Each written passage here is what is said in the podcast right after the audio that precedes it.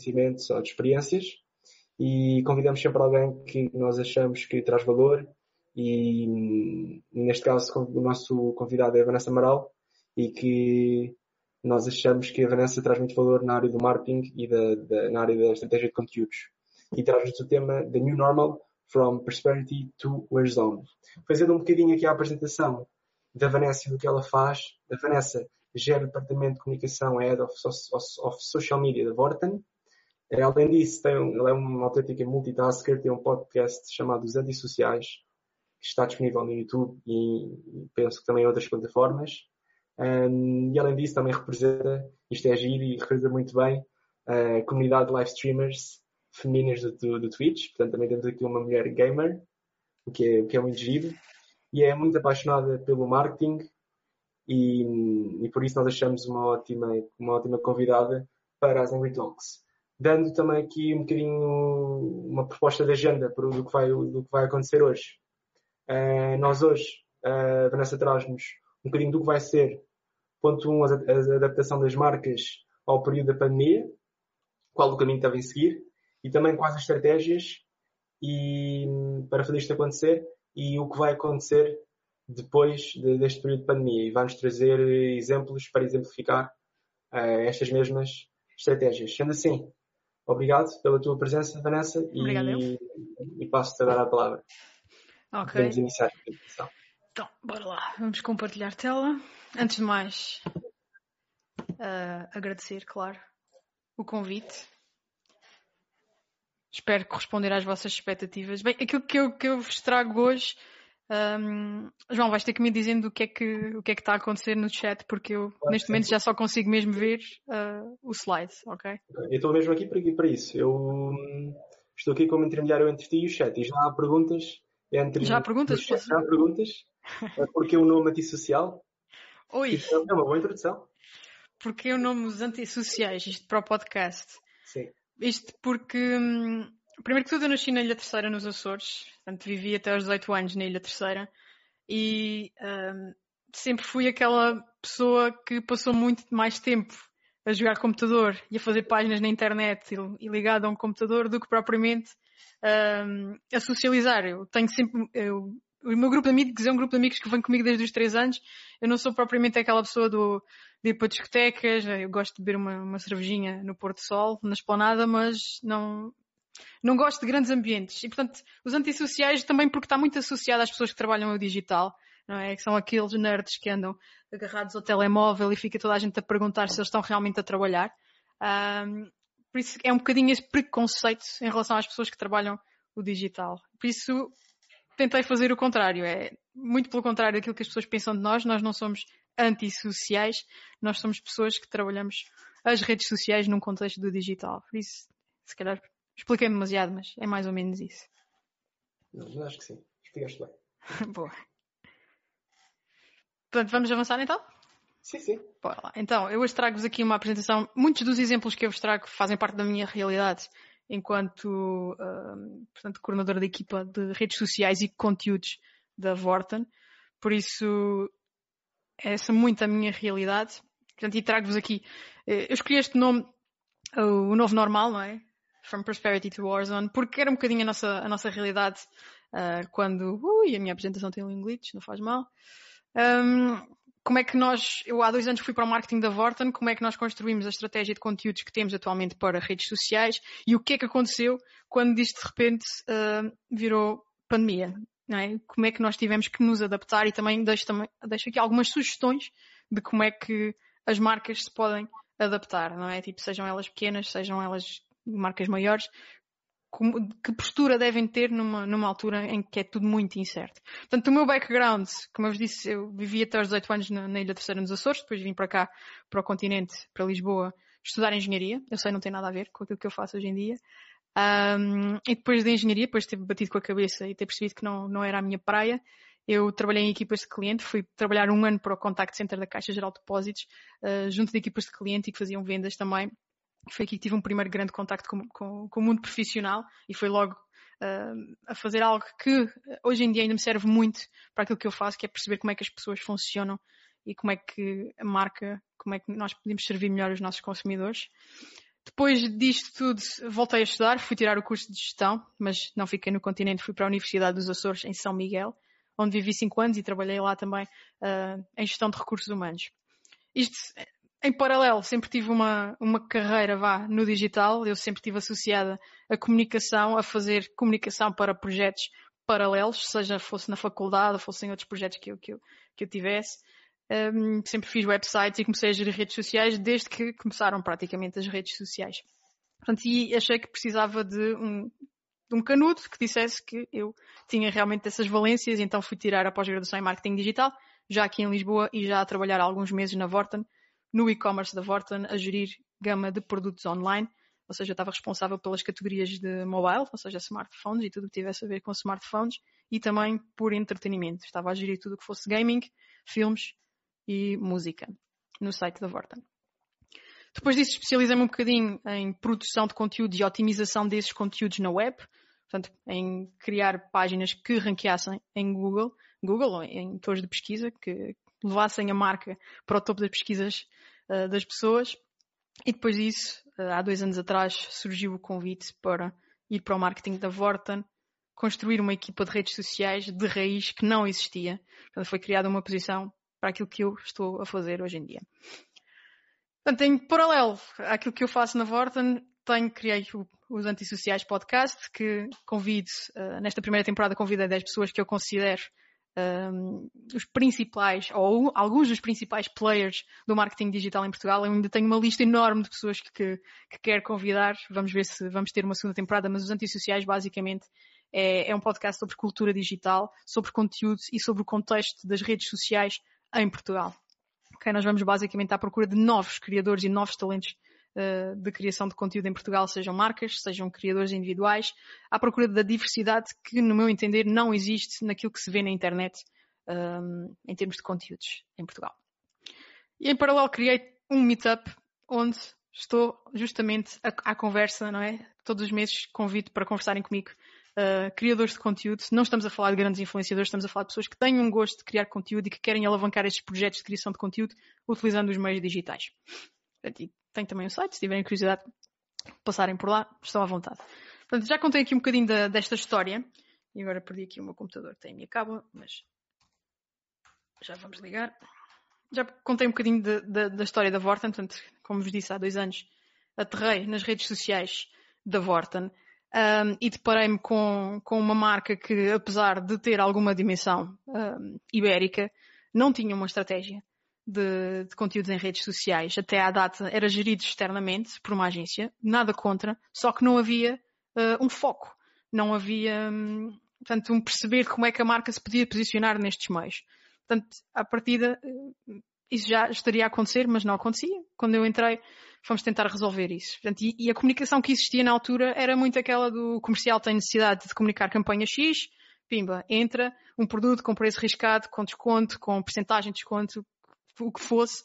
E isto pareceu numa nós tínhamos esta comunicação nas redes sociais numa altura em que tínhamos tido uma grande campanha de Black Friday em que estourámos os estoques todos e os clientes estavam bastante insatisfeitos connosco, muitos estavam insatisfeitos connosco porque nós não tínhamos conseguido entregar os produtos a tempo.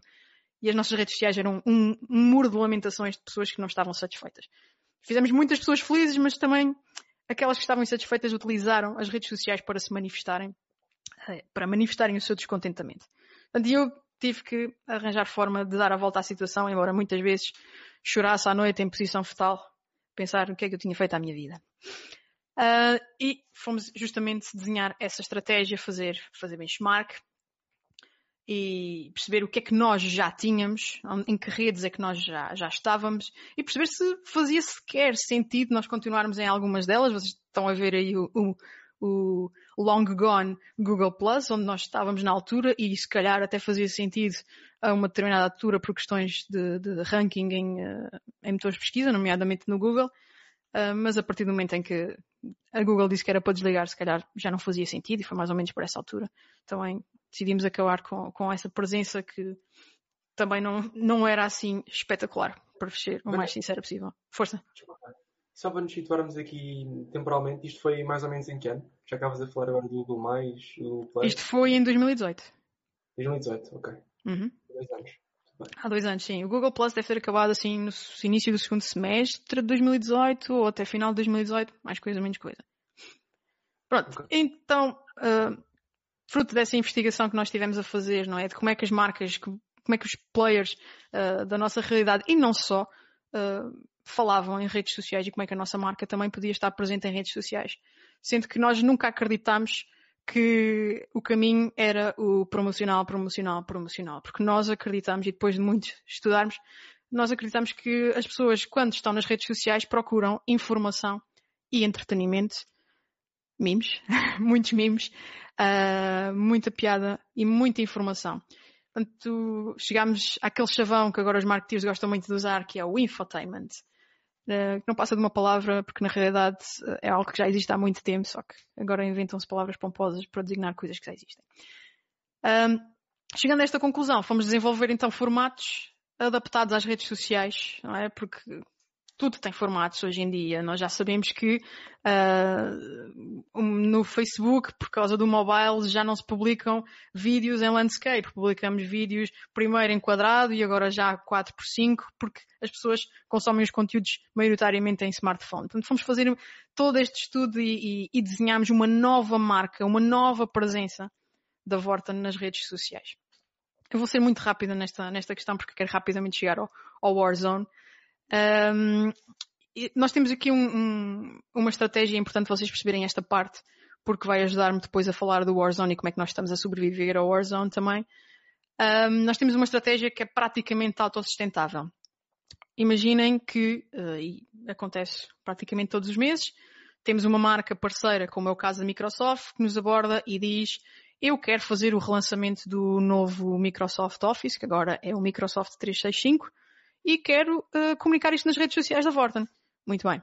Então nós o que fazemos é desenhamos um plano de conteúdos, de comunicação em conteúdo para as redes sociais, apresentamos um orçamento e a marca aprova ou não. Portanto, nós temos um revenue com isto. Ok? Nós vendemos espaço de comunicação às marcas. É a mesma coisa que se faz na televisão ou se faz num MUPI ou whatever que seja, só que as pessoas ainda, as pessoas e as marcas e as agências ainda não estão muito habituadas a esta abordagem. A minha página de Facebook tem quase um milhão de fãs ok? Para apareceres ali tem um valor, tem um custo que não é só de produção, é também de mídia e é também o facto de ter agariado aquelas pessoas todas para lá estarem. Portanto, eu vendo espaço de comunicação às marcas e própria, nós próprios, uh, fazemos a produção desse conteúdo. Ok? Portanto, isto permite-nos angariar uh, algum para podermos fazer mais e melhores conteúdos. Ou seja, sustentarmos um bocadinho uh, a nossa atividade nas redes sociais da marca também. Nós também temos aqui uma, uma estratégia muito focada em comunidades e acho que não sei se todas as pessoas que estão por aí conhecem um bocadinho da presença da Vorta nas redes sociais. Nós estamos muito ligados à comunidade, à comunidade de gaming. Construímos, uh, a partir de 2018, fomos criando esta ligação cada vez maior e é, é de tal forma grande que nós temos uma pessoa alocada exclusivamente a gerir a marca Vorten Game Ring nas redes sociais e a marca Vorten Game nas redes sociais fala de igual para igual com a nossa comunidade de fãs. Portanto, e com isto tudo criam-se os memes e criam-se os momentos caricatos e isso é muito bom porque é um sinal de que a comunidade está altamente envolvida com a marca. É o que nos permite também uh, ter aqui esta vontade para fazermos algumas graçolas também com eles próprios e eles fazerem connosco e nós acreditamos que as marcas também devem saber rir de si próprias porque isto, para ser sério, já, já basta o Covid, não é? Vamos lighten up a bit e é isso também as redes sociais, de alguma forma. Isto aqui, eh, esta pessoa é, é uma das grandes pessoas influenciadores do, da comunidade gaming em Portugal, é o Moraes HD. Nós, quando relançámos, quando lançámos a nossa Twitch, o canal da Twitch, da Vorten Game Ring. Nós somos a única marca em Portugal que tem um canal de Twitch onde nós lançamos novos talentos da, da comunidade gaming uh, e onde colaboramos também com estes criadores que são nativos desta plataforma, que é, o, neste caso, é o Moraes HD. Ele foi e é um dos grandes embaixadores da marca nestes meios. Portanto, ele lançou uh, o canal da Twitch, relançou, porque ele já existia, estava adormecido, relançou numa noite em que nós fomos a stream mais vista em Portugal. E depois já fizemos aqui uma série de iniciativas com outros influenciadores mais, uh, mais pequenos, mas uh, fizemos um torneio solidário em que convidámos a comunidade de gaming, alguns conhecidos, outros não tão conhecidos, para fazermos uma angariação de fundos para uma causa solidária. Isto foi no Natal de 2018. E nós tivemos surpreendentemente foi o, o ano em que tivemos maior conversão no site, em Vorten PT, porque tu, para, para, para doares, tinhas que fazer a compra no site. Imagina, podias fazer uma compra de 1 euro, 2 euros, 3 euros para apoiar a causa. E foi o ano de maior conversão desta campanha, porque já fazíamos há uma série de anos. Uh, foi o ano de maior conversão no Vorten PT, foi no ano em que fizemos este torneio solidário. Mais uma vez tivemos provas do quão envolvida está esta comunidade connosco. Porque eles foram muito, muito solidários mesmo. No ano em que eu entrei também, havia aqui uma grande lacuna na estratégia da Vorten, não existia Instagram e nós precisávamos desesperadamente de entrar em Instagram, isto de 2018, volto a recordar. Um, e um dos desafios que me foi lançado foi, ok, nós queremos que venhas para aqui, mas tens que lançar a Zap um Instagram. E, e rapidamente pus as mãos à massa. Não foi fácil perceber como é que nós podíamos ser diferenciadores aqui, porque já muito tinha sido feito e isto também que vos vou mostrar não é, não é inédito, há muitas marcas a trabalharem com influenciadores. Nós escolhemos aqui um ângulo de abordagem um bocadinho diferente, que é vamos trabalhar com influenciadores, sejam eles designers, sejam eles fotógrafos, sejam eles influenciadores da área do fitness, da área da fotografia, um, da tecnologia, e vamos uh, escolher um tema mensal e dar-lhes o nosso moral. Eles vão ser curadores do nosso moral de Instagram a interpretarem um tema escolhido por nós, que tem, que está associado normalmente ao nosso plano promocional. Por exemplo, ali na primeira imagem vocês veem o Hugo Suíças, ele estava, uh, foi no ano, foi durante um folheto de videojogos justamente, e ele estava a interpretar à sua maneira uh, os videojogos para ele. Portanto, uh, nós passamos inteiramente o Instagram para as mãos do influenciador, sabendo já como é que é o seu trabalho e confiante que, passando um bom briefing, ele vai desenrolar uh, o talento que já tem também nas nossas, nas nossas redes sociais. Pronto, aqui. Um, Deixa-me só ver se isto não tem som para não misturar aqui. Não tem, ótimo. Um, isto, tudo a correr super bem. 2019 foi um ano excelente para a marca, para o negócio. Um, estava tudo a correr às mil maravilhas. Uh, isto que vocês estão a ver é um excerto da, da comunicação dos resultados de, de 2019 e estava tudo, tudo muito bem. Um, começámos o ano de 2019 um bocadinho mais slow em termos de vendas, mas fomos acelerando, acelerando, culminando numa Black Friday que também foi muito bem sucedida e uma campanha de Natal que também foi muito bem sucedida. Eu gosto de pensar que as redes sociais contribuem uh, em muito para, para, este, para este sucesso da, da marca e do negócio como um todo. Por isso acabámos 2019 muito satisfeitos e estávamos a começar muito bem uh, 2020. Até que, e vocês sabem o que é que aconteceu, não é? Viemos todos para casa um bocadinho, assim, de forma um bocadinho inesperada. Um, no início do ano ninguém estava a dar a devida importância a isto. E de repente, se calhar já devíamos dar a devida importância a isso e agora vamos uh, ficar todos fechados em casa, assim de repente. E isto queria-vos mostrar porque um, estes gráficos da Net Audience servem para provar um, a quantidade de pessoas que estiveram online nestes, nas primeiras três semanas de isolamento social, portanto, acho que o estado de emergência foi decretado que é 16 de março, por aí, mais coisa menos coisa, e como podem ver ali, uh, 9 de março, que foi mais ou menos a altura em que a maior parte das pessoas foram ficando em casa, em teletrabalho e tudo mais, uh, e ligadas às notícias, pelo aumento dos casos em Portugal e pelo, pelo desenvolvimento do, do coronavírus em Portugal. Como podem ver ali, há um pico, não é? De, de, de pessoas que de repente ficou online que de repente foi à procura de mais conteúdo e de mais informações e passavam o dia a navegar na internet a ver o desenvolvimento do, da pandemia um, em Portugal. Portanto, um, aqui a mesma coisa e, uh, para comprovar que as pessoas consultaram e muito informação, sobretudo páginas de informação. Desculpa, Vanessa. Força. Um, só aqui, tu, tu há bocado, logo nos primeiros slides também referias que, que, que, as marcas e em termos de estratégia de rede social é muito importante, tanto em termos de produção de conteúdo como em termos de informação. E agora voltaste a referir isso de informação e eu uhum. sei que há um dado que eu, que eu, estive a ver logo naquela, nas primeiras duas, acho que foi as últimas duas semanas de março, uhum. uh, as marcas que tiveram mais ativas na, nas redes sociais foram mesmo as companhias aéreas não, uhum. não obviamente em produção de conteúdo ou, ou, sim, ou, sim, sim. oferecer viagens ou alguma coisa do género, uhum. mas foi porque hum, foi mesmo para isso, para, para informação para e informar. para o cliente. Sim, Exatamente. porque houve milhões, milhões, milhões de, de viagens canceladas e teve que haver muito, muito esse, esse suporte ao, ao apoio ao cliente. Sim, houve muitas marcas que, que, se posicionaram nessa, nesse eixo do informar, porque pronto, a aviação é uma das é uma as empresas de aviação são uma das maiores prejudicadas com isto tudo. No entanto, uh, podem-se ter contido muito em termos de comunicação generalista. Aquilo que estavam a fazer antes não podiam continuar, de certeza. Uh, mas optaram por fazer comunicações e informar, não é? Que agora estamos, por exemplo, a TAP fez isso.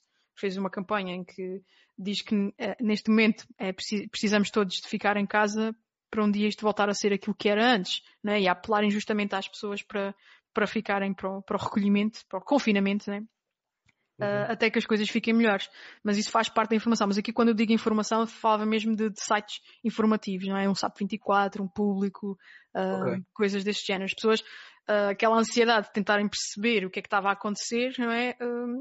Primeiro ficavam todas à espera que desse o telejornal e nessa altura também podemos ver que houve ali um, um crescimento da TV, não é? para as pessoas acompanharem muito aquilo que estava a acontecer também através do telejornal. E, e pronto, e, e, era a net, aquele never ending scroll uh, à procura de mais informação. Sim. Pronto, isto aqui já foi um estudo da McKinsey uh, a antecipar uh, a forma como os portugueses iam passar a consumir os conteúdos na, na internet, não é? O que é que eles iam consumir mais, o que é que eles, o que é que eles esperavam consumir mais e aquilo que pronto, iam consumir menos e como podemos ver está ali um aumento considerável de, do consumo de, de, notícias, não é? Em um, aumentar e depois uh, decréscimo gigante de, de, de, jornais, não é? De imprensa. Portanto, confirma-se um bocadinho esta, aquilo que já, já tínhamos, estamos todos fechados em casa, ninguém vai sair para comprar jornais. Estamos, entre aspas, agora supostamente podemos ir devagarinho ir vendo o, sol. Pronto. Agora, isto é um clichê muito grande, mas não faz mal, eu vou aproveitar-me dele.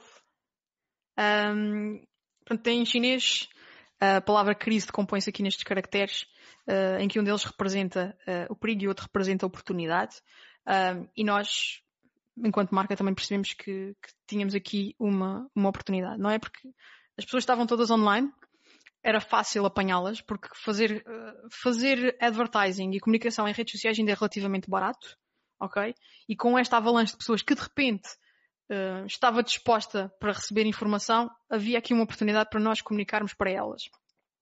Portanto, havendo essa oportunidade, nós também aproveitamos. Um, e com isso conseguimos, com menos dinheiro, ter um maior alcance nas comunicações que fizemos nas redes sociais durante esta altura.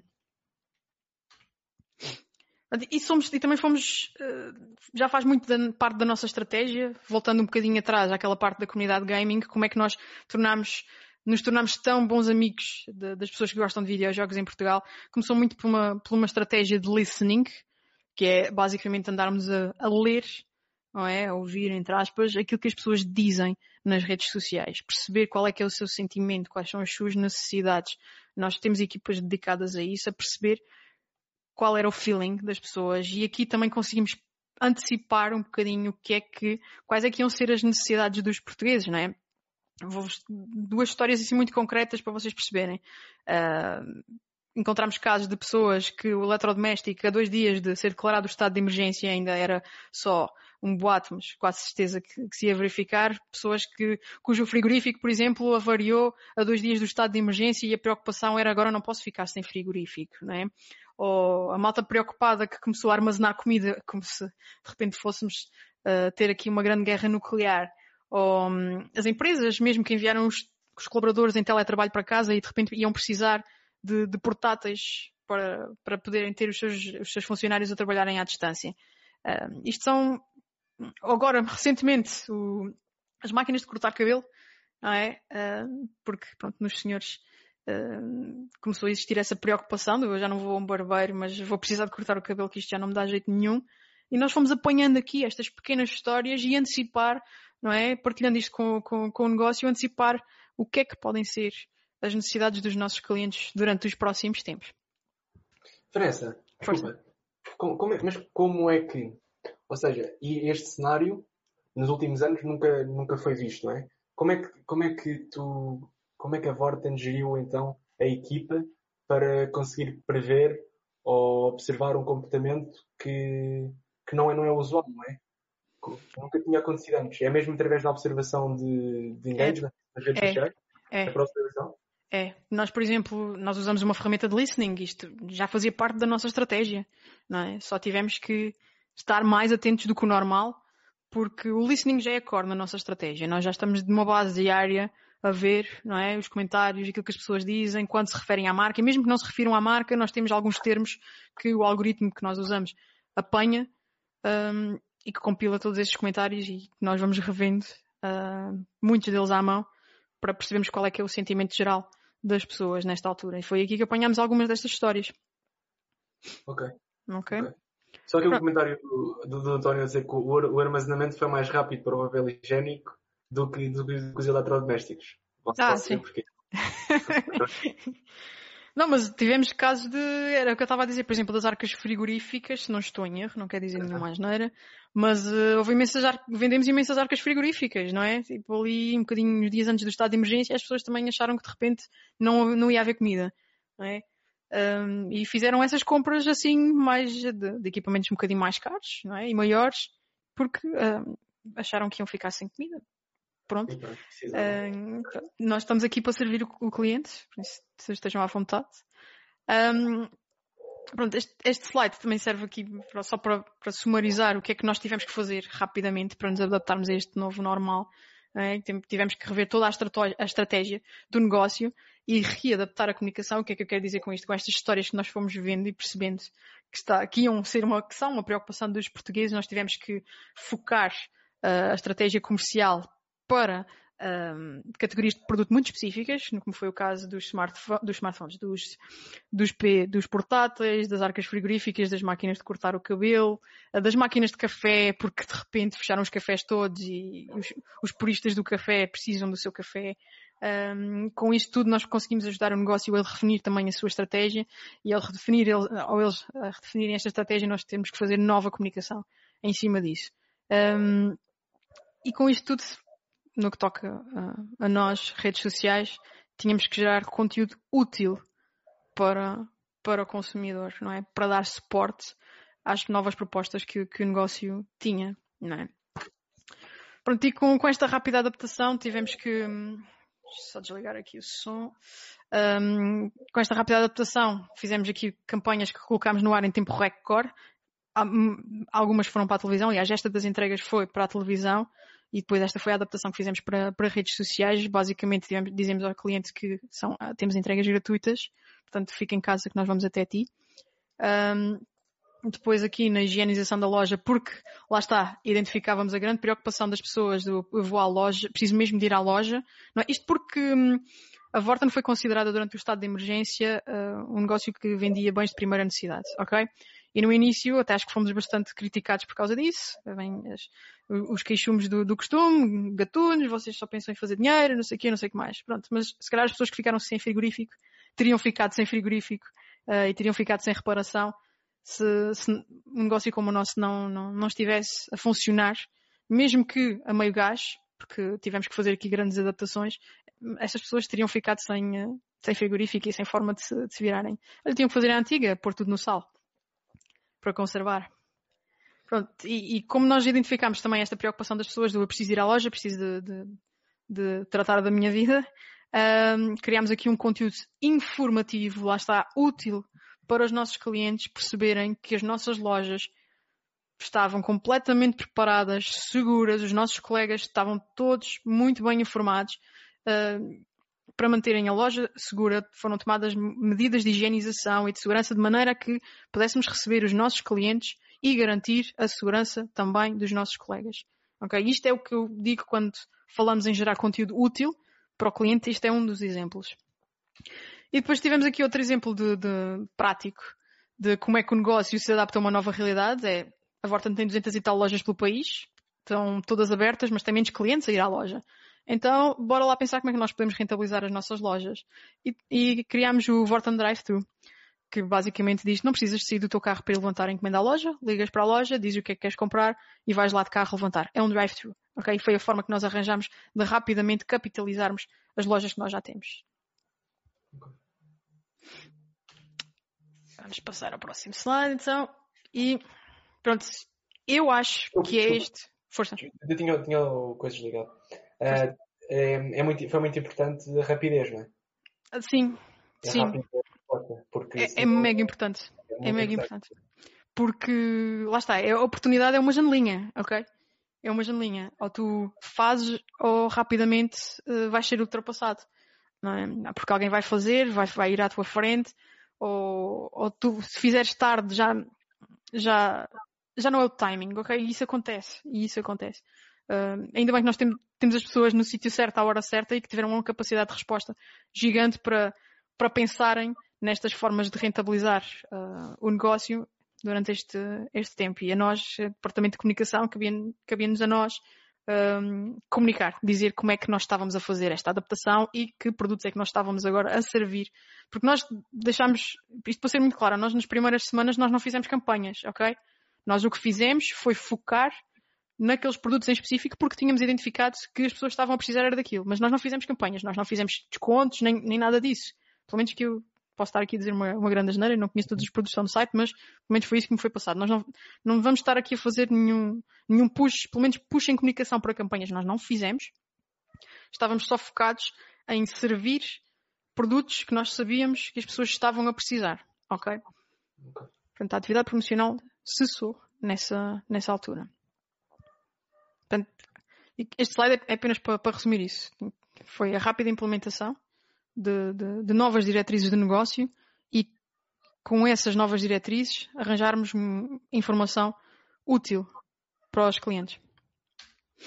Isto são alguns exemplos de conteúdos que nós, que nós desenvolvemos nesta altura, uh, porque identificámos aqui áreas de negócio que, que são core e, portanto, fizemos conteúdos virado para, para, virados para quem teletrabalha é? Como é que uh, esta nova realidade, as pessoas também não deixaram de celebrar aniversários, mas há aqui uma série de ideias para poder celebrar o teu aniversário à distância. Uh, e no Dia Internacional do Café, na mesma, apelamos ao coração de quem mais ama o café, que há muita gente apreciadora de café, isto é Portugal, afinal de contas.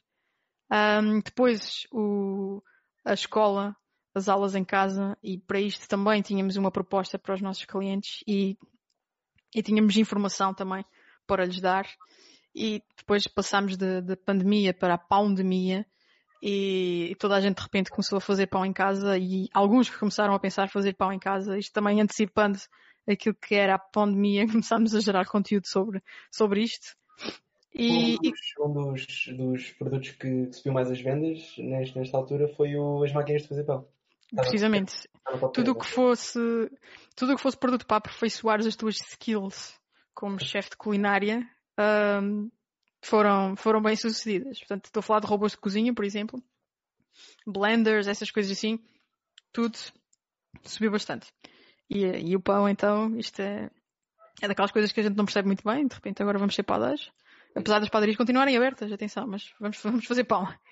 Um, pronto, e focámos também aqui muito na parte do entretenimento, porque muita gente passava tempo em casa, quem não estava em teletrabalho precisava de se entreter, e isto às vezes não é só Netflix. Um, os jogos também representam uma boa fatia disto e há muita gente a gostar de jogos. Portanto, aqui estavam as nossas, sugestão, as nossas sugestões para entretenimento. Daqui para resumir também um bocadinho do que é que é o nosso, o nosso papel enquanto presença da marca nas redes sociais, nós temos a obrigação de, de entreter, não é? E de informar. Informar as pessoas. Portanto, e, e criar esses momentos em que nós podemos trocar uma bo umas bolas com, com, com, as nossas audiências e, e firmando ali uma boa, uma boa relação. E este era o timing para o fazer, porque lá está. Estava toda a gente online, a marca ia ter muita visibilidade e íamos ter mais alcance. Mais do que nunca. Isto foi uma iniciativa que, lá está, nós não podíamos deixar cair o gaming, que é um dos nossos pilares de, estratégicos de comunicação. E com isto tudo convidamos uh, a comunidade dos videojogos em Portugal e não só, porque a nossa, a nossa missão enquanto Vorten Game Ring, que é uma submarca da Vorten focada em videojogos, a nossa missão é democratizar o gaming. Portanto, não penses que se, só porque jogas Candy Crush que não és um gamer, para nós és um gamer. Ok? Se jogas xadrez, tu és um gamer. Se fazes palavras cruzadas, whatever. Uh, és um gamer. Portanto, a nossa ideia é tentarmos cada vez mais explicar às pessoas que de alguma forma todos nós somos jogadores. E para estes, para estas pessoas que já estão próximas de nós e tentamos ainda ir mais longe, criámos o Vorten Game Ring Lockdown, em que organizámos, creio que, 14 torneios de diferentes videojogos ao longo de 14 dias, em que convidámos a comunidade justamente para participar nestes torneios e tínhamos alguns prémios para, para lhes oferecer e tudo isto foi transmitido em direto no nosso canal da Twitch. Contámos com a presença daqui de algumas pessoas famosas. Tivemos o Rico Fazeres, tivemos o Raminhos e tivemos o Luís Filipe Borges a jogarem FIFA no, nos nossos meios. E, e durante ali 14, 15 dias tivemos toda a gente entretida a jogar e just having a good time uh, enquanto, enquanto jogavam e interagiam uh, nesta comunidade. No Instagram, as pessoas um bocadinho uh, atrás daquilo que já estava a acontecer naturalmente no Instagram um, e alavancado também na, no nosso, na nossa estratégia de curadoria, nós decidimos que o mês de abril e de maio não queríamos ter um curador influencer, não queríamos ter um curador artista, queríamos que o nosso Instagram fosse dos portugueses. Então lançámos um, um passatempo, ao fim e ao cabo, que dizia que o nosso Instagram era, é vosso, e, e dávamos quatro temas para as pessoas interpretarem. Vou só rever aqui os temas para não me dizer uma asneira. Portanto, homeschool, receitas em família, limpar e cuidar da casa e manter a integridade, que ao fim e ao cabo é aquilo que as pessoas já estão a fazer nas redes sociais. É um bocadinho de comentar o que é que era, o que é que é o seu dia a dia agora que estão, estão todos em casa. E uh, são quatro temas, cada linha é uma semana, é um tema diferente. Neste momento já estamos na terceira semana de passatempo e cada um, uh, a semana, em cada semana, a foto que tiver mais likes, um, é o vencedor de uma máquina fotográfica profissional. Portanto, e com isto também consegui... A ideia aqui era irmos atrás de, daquilo que fosse mesmo muito, muito natural da vida atual dos portugueses, não é? Estamos, estamos todos em casa, a empregada já não vem cá à casa uh, ajudar na limpeza, Uh, agora de repente temos que fazer todos, temos que ser todos chefes de culinária, ou pelo menos tentar fazer alguma coisa para se comer, e, e temos que manter os miúdos entretidos e, e, a continuarem a aprender, apesar de estarmos em casa. E é isso que estamos a tentar também captar no nosso Instagram durante este mês. Vanessa, Força. Agora, agora que focaste no, no Instagram e tu no início da apresentação também disseste que havia um problema quando chegaste à Vorten, uhum. que era que pronto, faltava a página do Instagram. Exato. E o Fernando, já, já aqui há algumas perguntas, mas eu estou a tentar integrá-las no teu, na tua, no que vais dizendo e depois há aqui algumas que nós podemos debater no, no fim certo. da tua apresentação. Mas já que agora pegamos na, na questão do Instagram, uhum. um, como é que vês a questão do TikTok?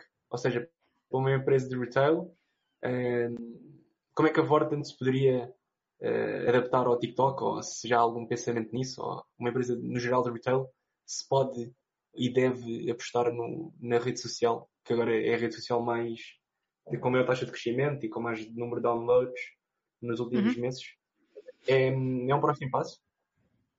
Não te posso dizer isso, obviamente. Uh, okay. Eu tenho uma opinião pessoal. Acho que é surfar a onda, porque lá está, é uma rede social onde ainda não tens custo por lá estares. A marca ainda não paga para aparecer, ao contrário das outras uhum. todas, praticamente. Um, onde há um, um reach orgânico muito grande. Portanto, é surfar a onda. Quem puder entrar neste momento, entre. Mesmo que para o ano isto já não seja nada. Eu recordo o Vine, não é? Isto é, promete um bocadinho aquilo que era o Vine. E depois também foi perdendo o interesse com o tempo. Um, é, esta é a minha opinião pessoal. Mas um, acho que é entrar e, e, desenvolver uma estratégia que seja gira. Independentemente da marca. Cada marca tem a sua realidade. Um, o mais interessante aqui seria pensar como é que cada uma das marcas pode fazer conteúdo fixe para, para TikTok, aplicado ao TikTok. Não vamos navegar na maionese, o TikTok é aquilo. É danças, é música, é desafios. Um, fugir um bocadinho a isso. Já não é TikTok. Pois, temos que adaptar também à plataforma, não é? Claro que sim. Por exemplo, eu vejo, eu vejo algumas coisas em TikTok que eu uh, perco imediatamente o interesse porque não, não, não é isso. Vou dar um exemplo muito concreto. Os, os conteúdos que o, que o Gary Vaynerchuk põe no TikTok. Uhum. Não sei se vocês conhecem o Gary Vaynerchuk, com a certeza absoluta. Uh, os conteúdos que ele põe no TikTok, aquilo não está minimamente adaptado ao TikTok. Aquilo não é mais do que certos de vídeos que ele já gravou e que ele põe ali, põe umas legendas e pronto. Em vertical, sim, em vertical e já está. Uh, ok, isto funciona para ele porque ele já é um grande influenciador da sua área e toda a gente vai querer, vai querer segui-lo em todas as plataformas, mas depois, se nós formos esmiuçar uh, o conteúdo dele propriamente dito, vamos ver que aquilo não está minimamente adaptado à plataforma. Funciona só porque ele já é grande. Mas para alguém que esteja a começar do início, e se formos ver aqueles. Uh, os marketers dizem que, que, os criadores de conteúdo do, do TikTok não são influencers, dizem que eles são os creators. Whatever. Podem ser o que eles quiserem. Os creators uh, começaram por fazer conteúdo adaptado a TikTok e foi isso que os fez crescer, não é? É a criatividade em cima daquilo. Se metermos uma conversa banal no TikTok, e isto contra mim falo, às vezes ponho lá certos do meu, do meu, um, do meu podcast, da versão vídeo, justamente para testar realmente se, se aquilo funcionaria, aquilo não, não rende nada. Só rende quando é engraçado, quando é músico, quando é challenge, uh, é, que é, é, que é interessante para a plataforma e para as pessoas que lá estão. Nós temos que pensar também quem é que está a consumir neste momento conteúdo em TikTok. É malta muito jovem, não é? É malta muito jovem que quer a galhofa. Claro que já começas a ver algumas pessoas mais velhas a, a estarem lá, um, a arruinarem a vida aos miúdos, porque a partir do momento em que os pais estiverem lá, eles vão para outra porcaria qualquer. Um, mas é malta muito jovem, maioritariamente. Não sei se respondi à tua questão. Sim, sim, sim. Sim. Bem, sim. no Twitter nós temos uma abordagem completamente distinta também a Twitter e temos uma pessoa alocada só a Twitter. É a figura do estagiário. Um, o estagiário foi uma figura que apareceu no final do ano passado no nosso Twitter e muito honestamente, para ser o mais sincera com vocês, nós estávamos mesmo a pensar em abandonar o Twitter. Ok? Como Vorten. Já tínhamos, temos um Twitter Vorten Game Ring para a comunidade gaming e temos um Twitter Vorten. Temos duas contas de Twitter. E nós estávamos mesmo a pensar abandonar uh, o Twitter. Porque não tínhamos encontrado ainda o nosso sweet spot. É? Até que hum, a pessoa que está à frente de, de, do Twitter uh, a mediar ali a conversa uh, teve uma saída muito engraçada e de repente o nosso Twitter estourou. E as pessoas começaram a assumir que o Twitter da Vorten era gerido por um estagiário. um, e nós decidimos aceitar isso. Why not? Então o Twitter é gerido pelo, pelo estagiário, a figura do estagiário, que está lá diariamente a interagir com as pessoas e que no, neste momento de pandemia um, criou o diário de um estagiário em, isolamento, que ele, em que ele faz tweets todos os dias sobre um bocadinho da sua realidade, não é? Daquilo que lhe está a acontecer enquanto está fechado em casa e o que eu vos queria mostrar e acho que não vou conseguir. Deixa-me ver se eu consigo dar aqui um clique nisto e partilhar o ecrã com vocês. Vocês não vão ouvir, mas eu quero só que vocês percebam que isto foi. Deixa cá ver, vou ter que sair, não é? Vou ter que sair. Tenho que parar a apresentação, parar a partilha iniciar de novo com, na outra tela. Oi. Ok. Vamos lá ver se eu consigo fazer isto sem dar borrada. Compartilhar a tela. Ok, vocês agora vão ver as Angry Talks, não é? Certo? Agora já estão a ver o Twitter, certo? Agora já estamos a ver o Twitter. Pronto. Este dia do diário de um estagiário, uh, o estagiário também gosta de gaming e tentou participar no Vorten Game Ring Lockdown, não é? Aqueles 14 dias de jogos e percebeu que não podia porque era funcionário da Vorten e está, era contra as regras do regulamento. E então ficou muito, ficou muito triste e decidiu tornar-se DJ e então neste dia agarrou na coluna. Vocês não vão ouvir a música, eu tenho muita pena, mas depois eu posso partilhar com vocês. Eu vou partilhar com vocês, se calhar, no chat o link porque a música que ele põe a tocar para a vizinhança toda ouvir é, o, é uma música da Ana Malhoa, o, uh, ai, como é que se chama? O Turbinada. Ok. E tem muita, muita piada. Ele está ali tipo a passar a turbinada para as, para as pessoas da rua, só porque, pronto, decidiu mudar de carreira. E esta é, é esta, uh, a presença que nós, que nós temos em Twitter é uma, é uma pessoa de verdade, uh, que, é, que é o estagiário. Vocês já estão a ver a minha. Não. Agora, não, agora deixo fazer o percurso alternativo. Ai, pois é. Parar e começar outra vez. É, é mesmo um estagiário. Se ele é mesmo estagiário, não vou dizer. Porque há muitas pessoas a tentarem perceber quem é que ele é. Uh, é. Não vou dizer se ele é mesmo estagiário ou não. Mas é a pessoa que está a gerir, a gerir o, o nosso Twitter. Compartilhar tela. Ok, ok. Vocês já estão aqui, vamos para a frente. Já está quase. Já está. Ok, é aqui. Pronto, e este é o entretenimento que nós temos para as pessoas. É, o nosso Twitter é sobretudo entretenimento, ok? É, é as pessoas. Eh, e acontece muitas vezes, ele recebe inúmeros pedidos de casamento, toda a gente quer casar com ele. Toda a gente quer saber quem é que ele é. Ele nunca aparece, ou seja, a cara dele nunca, nunca se revela. Uh, mas vocês vão de fazer uma, uma scrollada no nosso Twitter porque as respostas que ele dá às pessoas é, é o verdadeiro encanto da nossa conta de Twitter. Pronto. E aqui, voltando àquela estratégia que eu vos tinha falado de nós financiarmos a nossa atividade nas redes sociais com parcerias que fazemos com, com marcas parceiras. Uh, só aqui desligar. Eu não consigo desligar isto. Ok. Um, este é o Bernardo Almeida, é um dos tech youtubers com quem nós trabalhamos. E eu não consigo desligar o Bernardo. Um, é um dos eh, tech youtubers com quem nós trabalhamos. E isto para vos dizer que onde muitos investiram nós carregamos. O que é que é? Muitas marcas uh, decidiram deixar de criar conteúdo para o digital ou criarem muito menos conteúdo para o digital. Nós fizemos justamente o contrário. E graças a Deus nós tivemos os nossos parceiros do nosso lado, disseram tipo, ok, nós nós estamos convosco, nós também não vamos desinvestir e, por, e com isso também fizemos, durante este período de pandemia, fizemos campanhas de comunicação para novos produtos. Um, ali o lançamento do iPhone SE, o Bernardo Almeida no lançamento do, relançamento do Microsoft 365. Um, aqui a House Party não, não foi uma parceria, mas fomos nós a percebermos que uh, há coisas novas a seguirem nas em tendências, não é de digital, e, e portanto vamos também criar conteúdo em cima disso.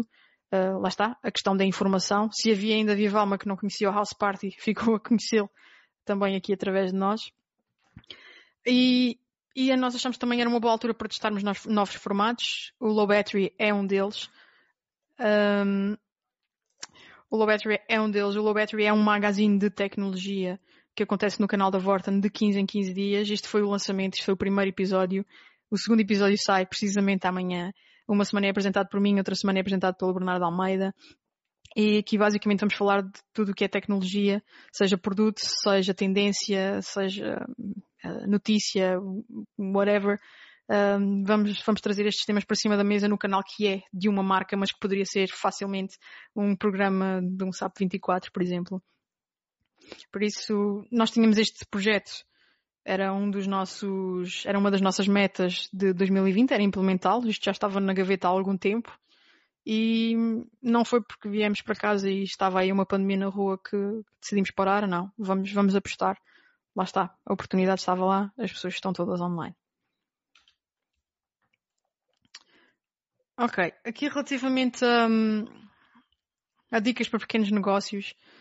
Isto porque nesta altura de pandemia vão, vão aparecer eh, vão aparecer muitas pessoas que agora de repente percebem de marketing digital e que vão vender banha da cobra. E acho que é preciso ter aqui algum cuidado também, eh, porque a falta de informação leva a más decisões. E dou-vos um exemplo muito concreto. Um amigo meu nos Açores que tem uma pequena loja de roupa, a primeira coisa que me perguntou é se devia fazer um site com isto tudo, se devia implementar um e-commerce com isto tudo. Um, e as pessoas entraram aqui todas um bocadinho no desespero porque o negócio delas não podia parar não é? E às vezes o desespero de querer fazer qualquer coisa uh, rapidamente para o negócio não morrer pode sair muito caro se nós não estivermos bem informados em relação a, a às coisas. Portanto, aqui, é, primeiro que tudo é, é, ir à procura de boa informação e de bons profissionais de comunicação e de bons profissionais no geral, não é? Não, todos nós sabemos quem é que eles são. Eles às vezes são um bocadinho mais caros, mas é por isso que eles, que eles são caros. Um, é preciso rever a estratégia, não é? Rapidamente, porque se eu agora, se eu antes tinha um estabelecimento comercial e, por exemplo, uma marca como a Dois Coros fez isso muito bem, que eles vendiam a sua cerveja na sua tap room e de repente tiveram que fechar a tap room, então bora lá entregar cerveja à casa das pessoas. É preciso rever, não é? Primeiro que tudo, se os meus produtos estão adaptados a esta nova realidade, se calhar não faz muito sentido se eu sou um retalhista de máquinas fotográficas, se calhar agora faz-me mais sentido vender uh, webcams, não é? Porque as pessoas estão todas em casa. É um lugar de, e precisam de fazer videoconferências, é um lugar que lhes está a vender tipo uh, a câmara para andarem a, a, fazer a volta ao mundo, porque as pessoas não vão fazer a volta ao mundo nos próximos tempos.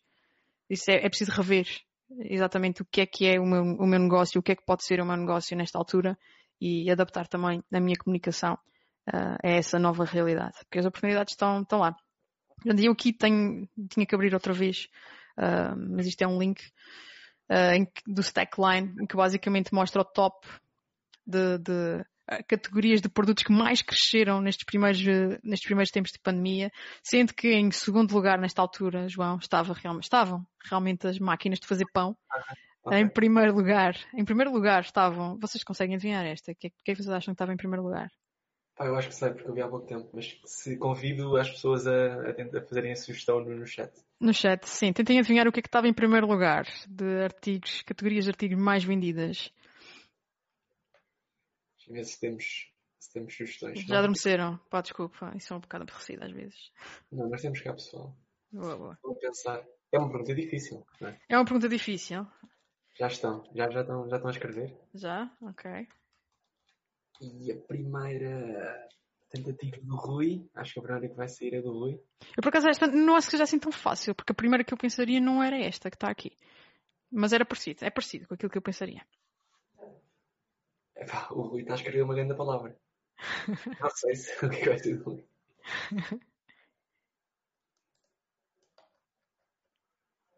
Não, Rui. Não, as pessoas estão a escrever. Então, então. Máquinas de corte de cabelo. Não. As máquinas de corte de cabelo estão neste top, mas não estão assim tão para a frente, ou pelo menos não estavam nesta altura, ok? Isto, estamos a falar logo nos primeiros dias de, de da pandemia, ou das. Imagina, meados de março, do dia 9 de março para a frente. O Tiago diz latas de atum. Latas de atum, não. Tinha pensado em farinha, não. Em primeiro lugar estavam luvas descartáveis. Uhum. Em segundo lugar, eu pensava que podiam ser as máscaras. Pensei logo que podiam ser as, as máscaras. Um, em, em, segundo lugar, as máquinas de pão, como vos tinha dito. Em terceiro lugar, uh, cough and cold, que eu não faço ideia do que é, é, mas eu suponho que sejam pastilhas para a garganta ou para, para, para a constipação. Não sei. Depois, em quarto lugar, as soups, que eu acho que são as sopas descartáveis, instantâneas. Não é? Isto é para o pessoal que armazenou cenas. Uh, packaged foods também estão aqui no top 10. Um, no oitavo lugar está material para o pessoal fazer exercício em casa. Ok? Tipo weightlifting uhum. e coisas assim. E depois, ainda no top, aparecem os monitores. Ou seja, ter aquele segundo monitor em casa, agora que eu estou em teletrabalho, se calhar vai-me dar jeito. E as pessoas compraram monitores, muitos monitores. As pessoas fizeram stock de comida também para os seus animais. Um, e, e, fizeram uh, e compraram também um, aqueles kits de crafting, não é? De, para construírem, o pessoal que constrói aviões e cenas assim.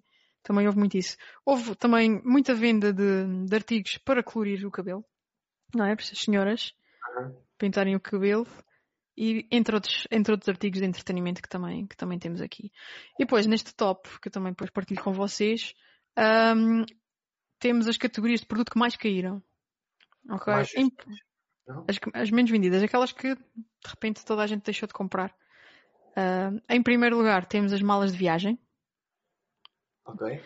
Um, e em segundo lugar são as briefcases, as pastas, pronto, é um bocadinho a mesma coisa. Em terceiro lugar temos as máquinas fotográficas, justamente. Ok. Isto é só um, um exemplo. Um, nós falamos da webcam.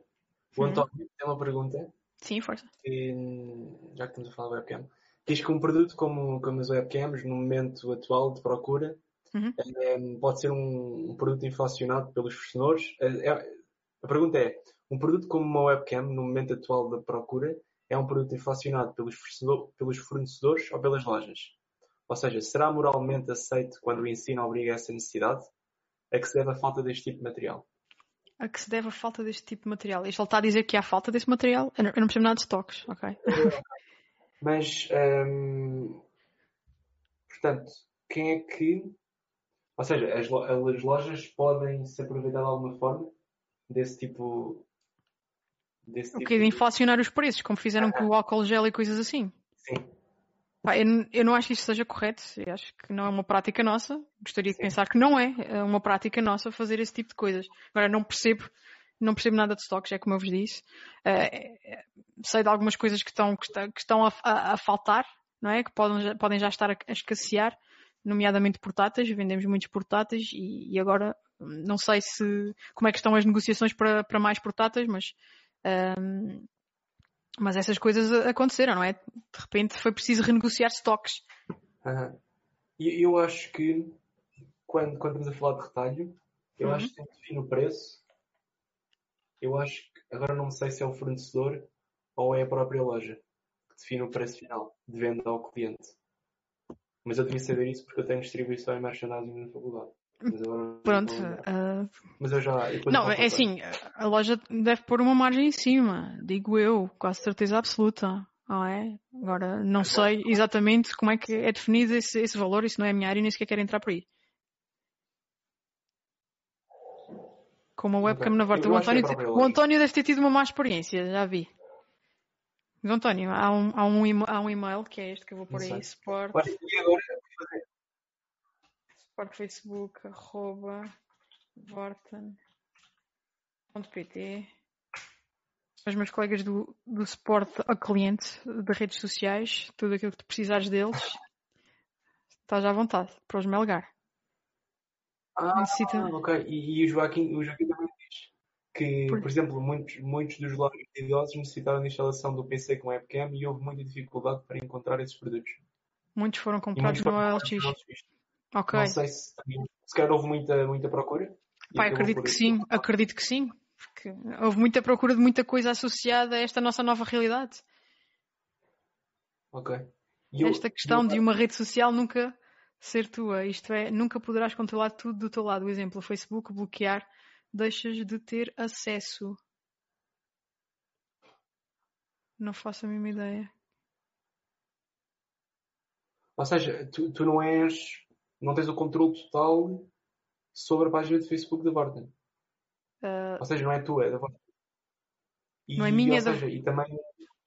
E ou seja, os dados que estão lá, tu não consegues controlar tudo. Ou seja, eu acho que o Fernando agora está a entrar aqui mais pela ética e pela privacidade. Não sei se Ok. eu também interpretei mal. não faço ideia. Bem, nós, não, nós não roubamos dados a ninguém, ok? Oh, sim, Aliás, sim, o mas- listening que nós fazemos, ainda ontem também procurei fontes de alimentação na Vorta, mas depressa recebi a resposta do fornecimento que estava a ser Sim. difícil de conseguir. Ok. Ok. E eu acho que, voltando à questão do Fernando, ele depois ele diz, exemplo, o Facebook bloquear, deixas de ter acesso. Ou seja, tu não tens, tu não és livre de meter tudo o que tu queres no teu Facebook. Não, o Facebook o que tem, se a pessoa tiver o seu. ah, nós não conseguimos, por exemplo, o listening, vou ser mais específica. O listening nós usamos em redes sociais como o Twitter, por exemplo. Ok? É onde é possível tu fazeres essa escuta porque o, o, o, o Twitter permite-te fazer essa escuta em redes sociais. Como, como o Facebook, tu não consegues a não ser que a pessoa tenha isso público. Ok? ok? O seu perfil seja público. Se não for, nós não fazemos a mínima ideia. E mesmo assim, no Facebook é preciso a pessoa mar- marcar-nos, ok? Tagar-nos, ou então referir, por exemplo, a palavra Vorten. Mas lá está, tem que ter o seu perfil público, que a maior parte das pessoas até nem tem. Ok? Esta nossa escuta que nós fizemos foi de escuta que fizemos em Twitter. Porque a plataforma permite que assim seja, não é? É Ok. interessante essa perspectiva. Se os dados são do Facebook, a qualquer momento eles podem cortar-vos o acesso ou até cobrar-vos mais por isso. Ah, eu já percebi. Já percebi. Ah, exatamente, mas esse é o risco. Eu costumo dizer isto, por isso é que é bom terem um site. Ok? Porque o site é vosso. Ok. O Facebook não é, não é nosso. Nunca será. Ok. E o António, depois agora já respondeu, disse não teve nenhuma má experiência com o webcam, apenas fui receptor de algumas experiências de outros utilizadores, mas que imaginei ser um desses problemas. Ou em relacionamento devido ao momento, ou mesmo pela muita procura. Ok.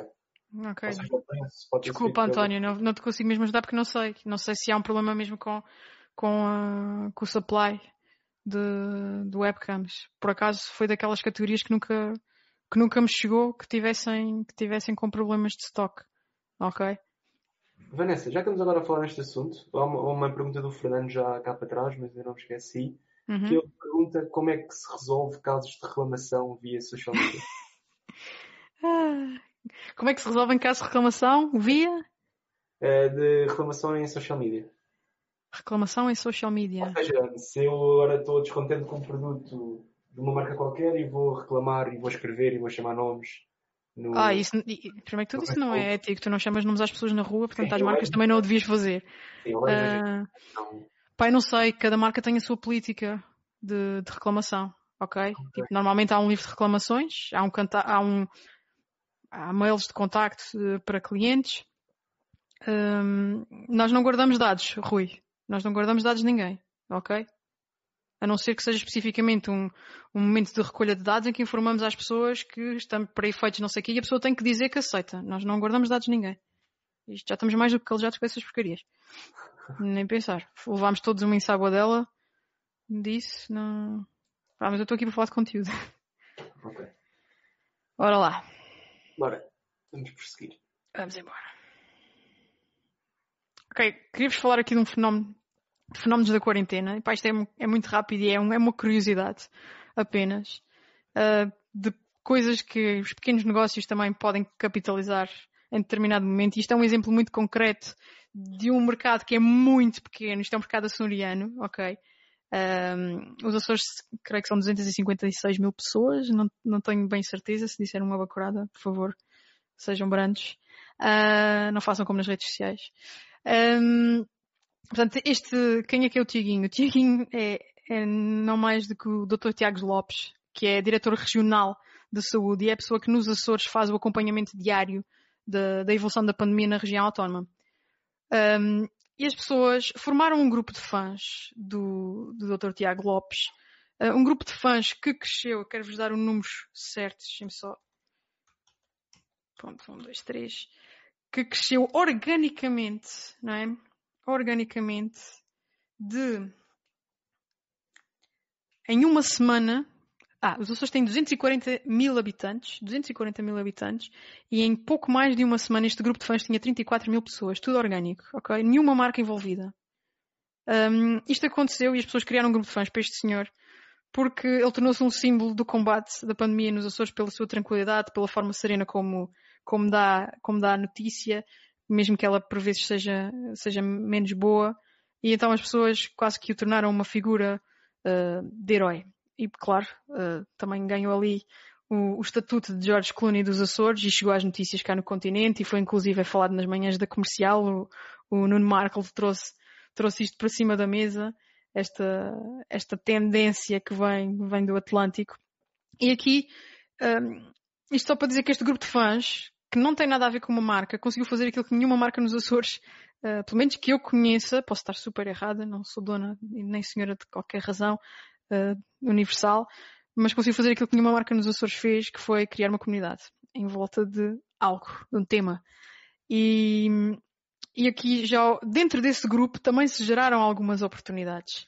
Neste grupo nós podemos encontrar pessoas que fizeram, começaram a vender t-shirts com frases conhecidas ou reconhecidas do Dr. Tiago.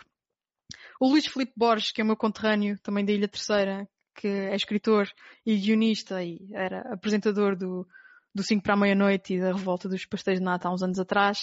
Uh, agora também tem uma, uma, série passada nos Açores e aproveitou este grupo em crescimento uh, para divulgar seu, o seu novo projeto.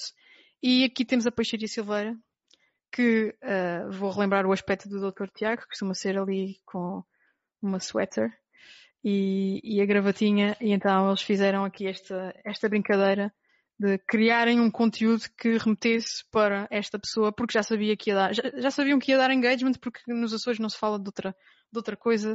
Uh, as pessoas falam mais do Dr. Tiago Lopes, Tiaguinho, uh, do que propriamente do Covid. Isto muito à sério. Muito à sério. Portanto, e aqui há oportunidades de negócio também. Ok? E isto num meio muito, muito, muito pequeno. Ok, então já estamos mesmo, mesmo a chegar aqui à, à, fase final. Isto é um pequeno resumo de tudo aquilo que eu estive uh, a melgar com até agora. Portanto, como é que nós vamos sobreviver à Warzone? Primeiro que tudo passa por, por processos, não é? Por ter uma preparação. Ninguém imagina que, que uma pandemia vai de repente aqui acontecer, não é? Mas se nós já tivermos processos bem definidos, e, e, bem documentados, atenção, porque eu acho que isso é mesmo importante, porque houve muitas empresas que mandaram os funcionários para casa sem terem processos documentados, e isso é muito, muito chato e atrasa depois o desenrolar de, das coisas, não é? Quando entramos num, em modo remoto, não é? Acho que isso é fundamental, a preparação. Uh, não é que a gente tenha que já ter previsto todos os cenários possíveis deste mundo, não é? Mas é importante documentar processos das equipas. E depois, pronto, a própria, a, o próprio negócio e a própria marca depois vai ser muito mais fácil adaptar-se se existir essa, essa preparação prévia. Nós, nosso lado de comunicação, redes sociais, sobretudo, nós, cabe-nos a nós conhecer bem eh, as audiências com quem nós trabalhamos, com quem nós nos relacionamos, acho que é, é este o termo certo. Portanto, se passarmos por um cenário que nos é completamente desconhecido, não é? Ao menos nós já conhecemos as pessoas que estavam connosco, ok? Temos que fazer aqui algumas adaptações, mas nós já conhecemos as nossas pessoas. E claro, um, em função dessa nova realidade e daquilo que for pensado para a sobrevivência a essa nova realidade, nós temos também, nós, comunicação, temos que rapidamente perceber como é que nós vamos dizer isso às pessoas, como é que nós vamos servir uh, o nosso consumidor, servindo-lhe bons conteúdos e conteúdos de entretenimento e, sobretudo, nesta fase de informação. É isso. Espero que tenham gostado deste okay. bocadinho. Obrigado. E então já temos aqui mais perguntas no chat, mas eu vou passar para o modo hum, perguntas e respostas. Para que se alguém se quiser juntar a nós durante um bocadinho e fazer alguma pergunta, está à vontade, já estamos no modo. Portanto, se quiserem fazer alguma pergunta, basta carregar no, no botão azul por baixo do chat e carregar no vosso microfone se quiserem apenas falar ou carregar na câmera se quiserem aparecer aqui ao pé de nós. E então eu vou passar Há uma pergunta, mas esta vou fazer a seguir. Um, o António, continuando naquele, naquele tópico de, de reclamação e de, de uhum. clientes nas redes sociais, diz alguém já disse que as redes sociais tinha, tinham dado voz a imbecis. Daí que alguns comentários nesses locais sejam realmente inúteis e quase que nem merecem ser respondidos. Estou de acordo com o comportamento entre pessoas presenciais. Ui, presenciais.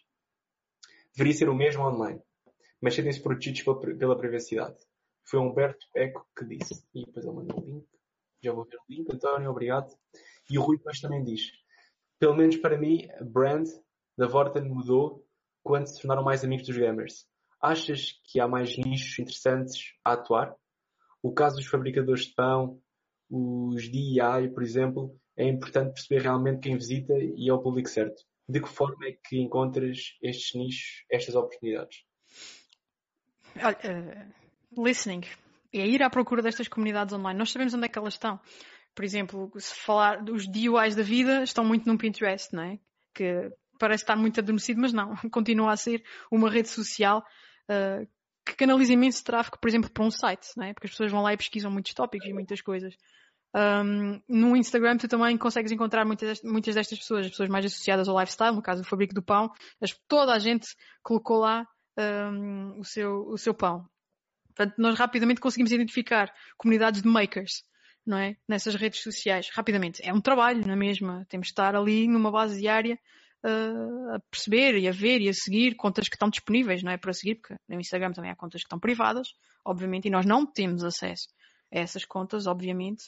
Uh, mas andamos aqui a tentar perceber quem é, que, quem é que diz o quê, qual é o interesse que as pessoas têm e tentamos reunir um grupo de pessoas. O, o nosso, eu vou, posso-vos contar como é que nós chegámos ao, ao, gaming, que foi, foi um acaso, não é? Que por acaso depois despoltou isto tudo.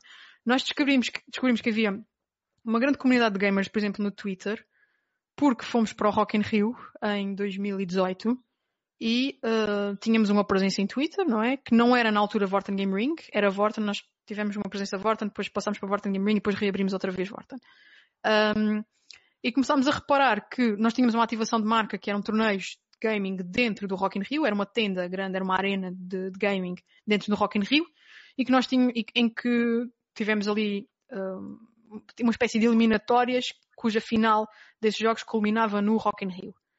E nós fomos percebendo com o passar do tempo e com a comunicação que íamos tendo em algumas redes sociais que haviam pessoas que se manifestavam mais naquele meio, que era o Twitter. Depois começámos a ver que eles eram bastantes. E, e foi aí que percebemos, tipo, isto é um bocadinho como quem faz amigos, ok? Tipo, temos afinidade, temos os mesmos gostos. Começámos a ver quem é que eram estas pessoas e, e a quantidade de pessoas que eles eram, pela forma como eles interagiam connosco, se gostavam daquilo que nós estávamos a fazer, se não gostavam, se tinham uma, uma opinião, se não tinham uma opinião, se queriam só mandar memes e, e, e divertirem-se com, com aquilo que nós estávamos também a partilhar. Uh, foi, foi por acaso, não é? Foi por acaso. Veio, veio um bocadinho dar, uh, dar razão a uma teoria que eu já tinha, que não era no Instagram que estas pessoas estavam. Apesar de elas lá estarem, elas não são ferranhas no Instagram porque não é no Instagram que se tem conversa.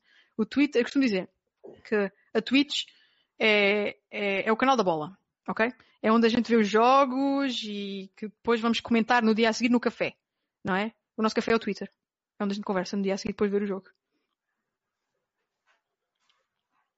Sei se... E, e, e acrescentando, sim, E agora também vou acrescentar aqui, por exemplo, eu, eu jogo FIFA e nós falámos disso ontem, em Uhum. off, quando eu estava a demonstrar aqui a plataforma. Eu próprio, eu jogo FIFA com os meus amigos, mas, por exemplo, a Vorten e o conceito de Vorten Gaming, do gaming, ainda não chegou a mim.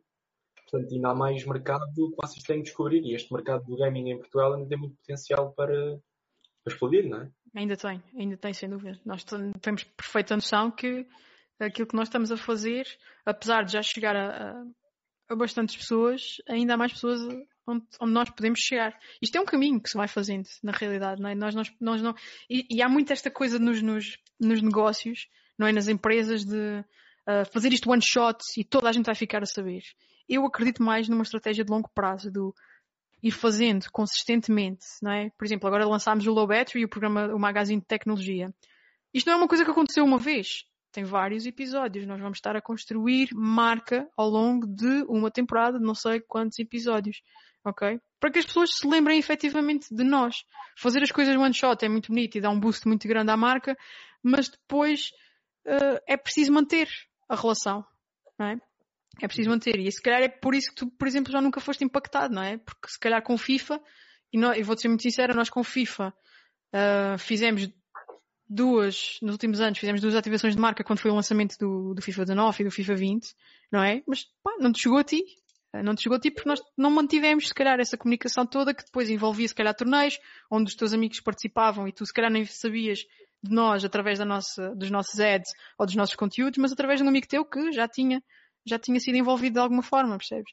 Acho que é um trabalho. Nós não podemos esperar que fazemos uma comunicação e todo o país vai ficar a saber que nós fazemos isto. Não, é um trabalho constante de fazer conteúdos e fazer uh, peças de comunicação para, para sermos reconhecidos, não é? Ok.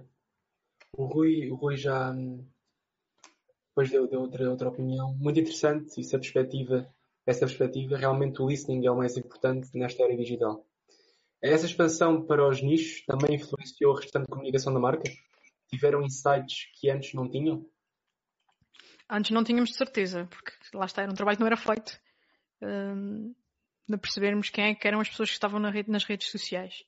Independentemente de serem fãs da Vorten ou não serem fãs da Vorten, hum, não havia esse, hum, esse tato, não é? Essa, não se percebia, não sabia quem é, quem, é, quem é que estava nas redes sociais. Depois temos feito este trabalho e que fomos identificando aqui algumas comunidades que, que fomos trabalhando, não é? Ok. E, hum, e esta questão de, de produzir, produzir conteúdo para, para, uma comunidade, como é que, como é que se produz conteúdo? O que, para já, o que é que é, o que é, que é conteúdo relevante Uhum. para uma comunidade? O que é que é isso, conteúdo relevante? E, e esse conteúdo relevante, qual é que é a mais-valia? É, um, é algo que provoca engagement ou é mais pela fidelização? Porque a fidelização do cliente também é, é capaz de ser o mais importante, não é? Há aqui duas vertentes nas redes sociais que eu gosto de distinguir, Uhum. que é a conversão, comunicação para conversão, aquisição de tráfego, não é? Para um site que dará origem a uma conversão ou não. E depois tens o tipo de conversa, tens o tipo de comunicação que é o que faz a minha equipa, ok? Que é focada em alcance, em awareness, em engagement, ok? Uhum. se por acaso uma das nossas peças der origem a uma conversão, top. Mas não são essas as nossas métricas. As nossas métricas é estarmos presentes com conteúdo relevante. O que é que é conteúdo relevante? É um conteúdo onde as pessoas têm, com o qual as pessoas tenham interagido, não é? Que tenham métricas de engagement. Seja ela, para mim um like não é, não é uma métrica de engagement, pá. Esqueçam lá isso. Dar um like é fácil. É o mesmo que fazer scroll. É fácil. Ok? Eu vejo pessoas a fazerem, scroll, a fazerem like em coisas de Instagram, tipo, aquilo já é tipo fazer código Morse. Ok? Um like vale bola. Ainda bem que essa porcaria vai acabar. Ahm, para mim, conteúdo relevante, nós sabemos que criamos um conteúdo relevante quando as pessoas partilharam, quando as pessoas comentaram. Isso é assim que nós sabemos que aquele conteúdo que nós estamos a fazer é relevante para a nossa audiência. Bem, passado algum tempo a fazermos a mesma coisa, se percebermos que as pessoas não interagem com aquilo, siga. Vamos fazer outra coisa, vamos testar novos formatos, novos modelos. Então, a consequência do, do conteúdo relevante pode ser, ou não, o, a fidelização do cliente. Pode ser ou não, Pode ok? ser ou não. Isto porque há uma equipa de, de, de aquisição de tráfego, lá está, que está na, no online, no departamento online, e eles sim, estão focados em criarem peças de advertising puro. Aquela peça que diz compra aqui, preço riscado, eh, desconto, não sei o quê, compra, vai, faz, não é? Dá um bocadinho muito, muito bossy com o cliente, não é? Isso é, é um trabalho pá, excelente, feito por uma colega, Simão Pires, mas eh, que não é aquilo que eu estou a fazer. Eu estou a trabalhar uma outra vertente do chamado funil. Toda a gente gosta de usar esse, esse termo pomposo, funil de conversão. Eu estou a trabalhar uma fase mais inicial do funil. Ok. E hum, isto é uma pergunta, o Fernando já, já mais para trás, mas agora faz sentido metê-la em cima da mesa. Vale a pena, agora atualmente, com esta toda a agitação de mercado e com este overload, fazer um plano estratégico. Eu não me lembro se era de rede social. Como é que ele, como é que ele disse? Era de rede social. Ou seja, vale a pena uh, fazer planos de marketing a um ano ou mais? Nesta fase? Sim. Não. E a seguir? Sei lá o que é que vem a seguir. Pois, é isso. É um. Não, acho que agora temos que trabalhar muito. É o day to day. É, é manter-nos à tona da água até que isto estabilize de alguma forma. Fazer planos a um ano acho que é impensável nesta fase. Ok. E agora isto é uma pergunta também. Ah, quero só avisar que podem continuar a fazer as vossas perguntas e se quiserem convido-vos mais uma vez a partilharem a vossa pergunta de forma live através do, do QA, carregando no ícone do, do microfone ou da câmera. E pronto. Um, Vanessa, agora eu queria falar um bocadinho contigo sobre o gaming. Ok. Outra vez.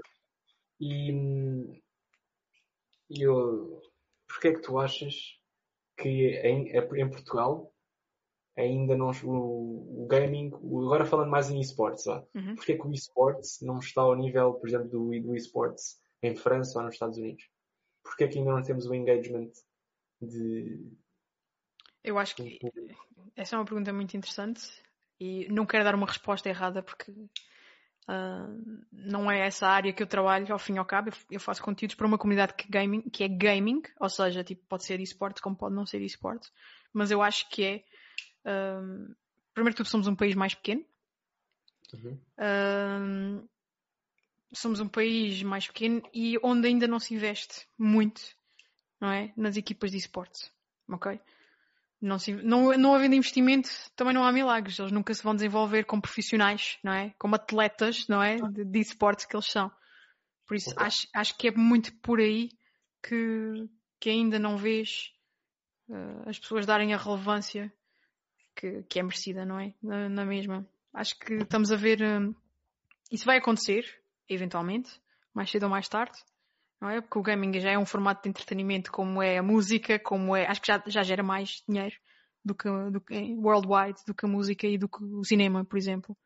Um, muito alavancado naquilo que, daquilo que se faz na Ásia, não é? Em que aquilo é um verdadeiro espetáculo assistir a um campeonato do mundo de esportes.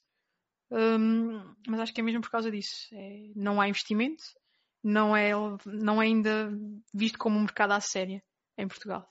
E... Mas agora, esta situação vai mudar um bocadinho isso. Eu sei que, que há dados que dizem que muitas das pessoas acabaram a subscrição para a Sport TV ou para, para a Eleven Sports uhum. e, e, sei que, que, pelo menos sei que a Eleven Sports, Eleven Sports e penso que há um canal da RTP que já tem um, um espaço dedicado mesmo a Tem.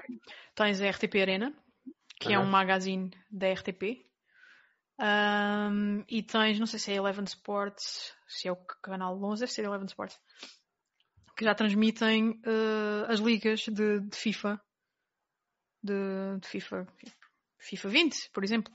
Ok? Pelo menos eu assisti durante, durante estes, estes dias, assisti a jogos pronto, que já tinham sido, já tinham sido jogados. Eles foram, foram buscar esses torneios e tiveram a passá-los na, na televisão. Portanto, lá está, já se nota aqui uma predisposição para a coisa, se calhar a pandemia acelerou isso, não é? Como acelerou outras coisas, não é? Mas ainda slow, slow steps, porque acho que ainda não estamos lá, com muita pena minha, porque, como tu sabes, um, os jogos é um bocadinho do, do meu refúgio, não, porque, não por, por causa dos esportes, porque nunca fui, nunca fui profissional, nem, nem tenho essa ambição. A César o que é de César, não é? Quem sabe jogar. Mais um, um hobby, não é? é? Sim, é um hobby, é um, é, um, é um escape, é uma forma de eu passar tempo com os meus amigos, porque agora estamos todos fechados em casa, mas os meus amigos estão um bocadinho dispersos, não é? Uns estão nas ilhas, outros estão noutros países, eu estou cá em Lisboa. Por isso é uma forma de nós estarmos todos juntos a fazer aquilo que fizemos uh, a grande parte da nossa vida, não é? Não, atenção, nós não passávamos o dia todo a jogar. Embora nos apetecesse muita vez. ok. Uh, eu acho que não temos mais perguntas e já estamos aqui há uma hora e meia. Então acho que podemos terminar. Eu vou só dar agora os resultados do, do quiz e vou fazer uma despedida final. Vou então alterar para o conteúdo para ver quem foi o vencedor de hoje.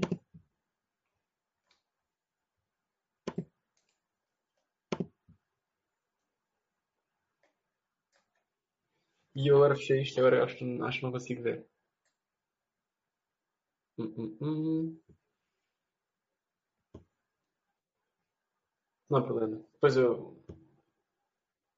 Eu acho que foi o António que ganhou. Ok, António parabéns. Parabéns, António. Parabéns, António. Acho que foi o top 1. Acho que foi o António. E pronto, quero agradecer a presença de todos e principalmente à Vanessa por estar aqui a historinha meia connosco, à conversa.